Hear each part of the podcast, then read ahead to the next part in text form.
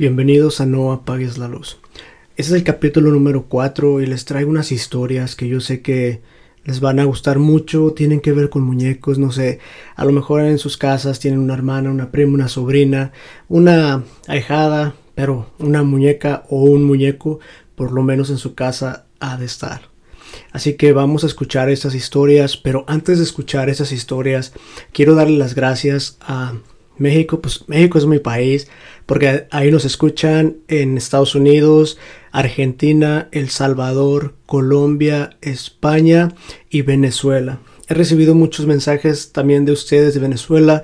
Gracias por apoyarnos, por escucharnos. Si tienen alguna historia que quieran contar, háganosla llegar y nosotros con gusto la vamos a, la vamos a comentar aquí porque para nosotros es interesante saber de otros países, historias, leyendas, Cualquier cosa que tenga que ver con terror, por favor envíenoslas y nosotros la vamos a prestar la voz para compartírsela al resto del mundo. Así que muchas gracias por escucharnos y vamos a empezar con esta historia que yo sé que les va a llamar mucho la atención. Para muchos esta, pues, vamos a hablar de esta, aquí vamos a hablar de tres diferentes. Una es, una es aquí en México, la otra es en Estados Unidos y la otra historia creo que es de París. Ah, del continente europeo, así que vamos a escuchar estas historias, espero les gusten. Comenzamos. La isla de las muñecas en Xochimilco es un atractivo turístico para visitantes nacionales e internacionales y en México más. Te contamos la leyenda y el origen de este lugar. Don Julián Santana Barrera, guardián de la isla, un día descubrió el cuerpo sin vida de una pequeña niña a la orilla del lago. Desesperado trató de salvarla, pero sus intentos fueron en vano, y la niña murió, al parecer por causas desconocidas y extrañas. Tras el incidente, don Julián aseguraba que el espíritu de la niña lo atormentaba y un día encontró una pequeña muñeca flotando a la orilla de la isla, y supuso que tal vez pertenecía a la niña, por la cual decidió colgarla en un árbol para rendir honor a la pequeña fallecida.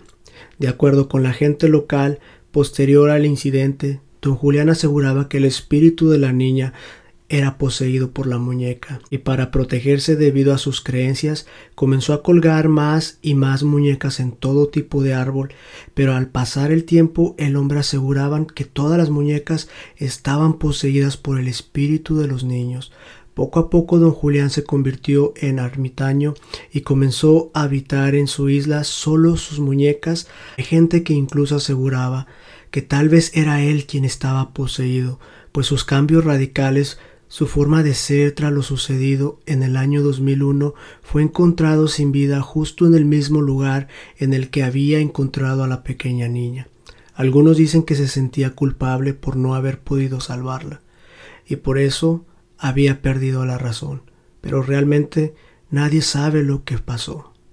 Tras la muerte de don Julián, la isla se convirtió en uno de los atractivos principales de la zona, pues la gente acude a ver las miles de muñecas que cuelgan de las ramas de los árboles. Hay quienes dicen que las muñecas se mueven o que susurran por las noches, atrayendo a los visitantes a su isla y sin embargo se podría decir que este tipo de leyendas son el atractivo principal de este lugar pues generan intriga en las personas y por eso están visitadas. Solo recuerda que si vas a esta isla, no tomes lo que no es tuyo. Puede ser que esa muñeca esté poseída por el alma de ese niño.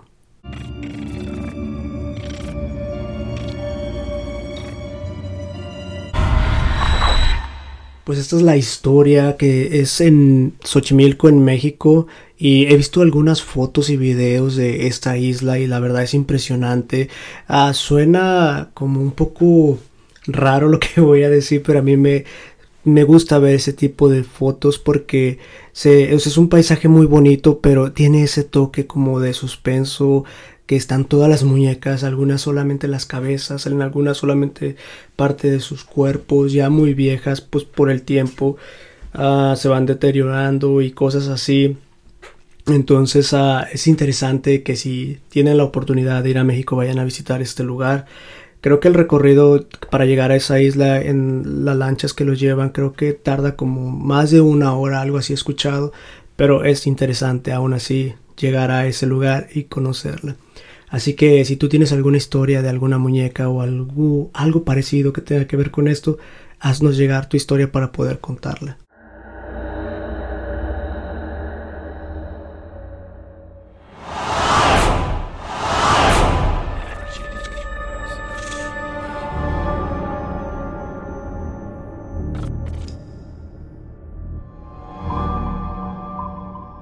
Que vamos a pasar a la siguiente que a mí la verdad todas las películas de terror, suspenso o algunas películas que son uh, pues basadas en hechos reales pero pues le agregan un poquito de ficción o algo pues se me hacen interesantes también porque no dejan de ser pues una realidad solamente que la llevan a la ficción y pues le agregan un poquito de más. Pero aquí vamos a contar esta que es una leyenda también. No sé si, si han escuchado la película de Chucky uh, o el muñeco este que está pecosito con los pelos a que tiene su overolcito, sus Converse. Está chistoso, a mí me causa ternura, no me causa miedo, pero para muchos sí les causa miedo. Incluso de niño la veía, pero no me causaba pues tanto miedo, pero a algunas personas sí. Así que vamos a escuchar la historia, la verdadera historia que hizo que a los productores de esta película pues la llevaran al cine, pero a su forma de ellos, pues los inspiró realmente. Así que vamos a escuchar la leyenda de Robert. El supuesto muñeco encantado. La leyenda cuenta que en 1904 un niño de nombre Robert Otto que vivía con sus padres en la ciudad de Key West, Florida, Estados Unidos, un día recibió como regalo de una de las sirvientas un muñeco la particularidad de este obsequio era que lucía igual que el menor, con un traje de marinero relleno de paja y el cual abrazaba a un león de peluche. Hasta ese momento la historia parecía no tener mayor repercusión. El juguete había sido bautizado con el mismo nombre que el niño, y ambos se volvieron inseparables. Lo que la familia del menor nunca supo es que este muñeco estaba hechizado, puesto que la servidumbre practicaba magia negra y vudú.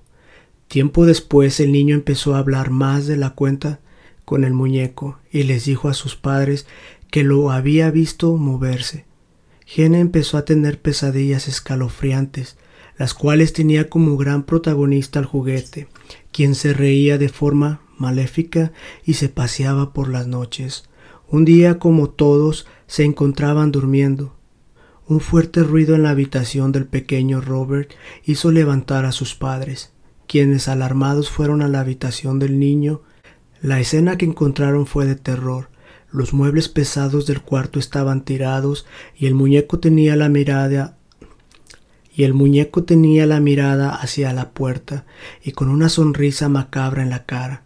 Los padres del infante después de esto decidieron tirarlo al dispositivo al diabólico muñeco.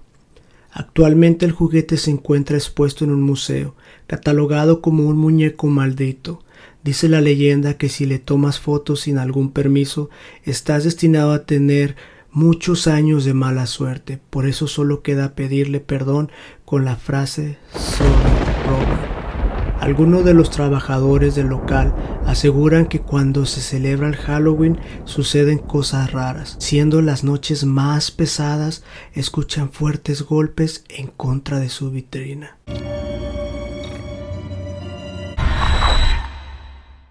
Esa es la segunda historia y la verdad me parece interesante, aunque si ustedes ven un poquito las fotos que les voy a mostrar, ah, no tiene nada que ver con este personaje de la película que sacaban de Chucky, son totalmente ah, diferentes, dependen en cada país le llaman a su forma.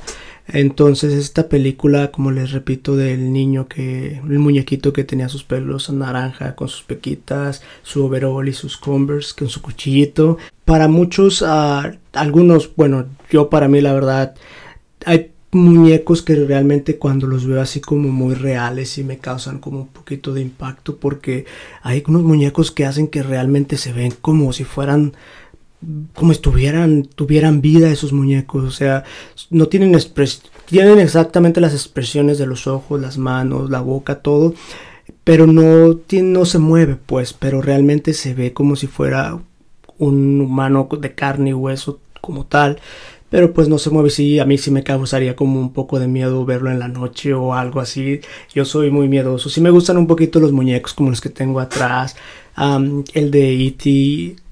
varios muñecos pues pero y, muchos se, se, ríen de mí porque son muñecos muy raros, feos, pero para algunos, para otros, pues no, ¿verdad?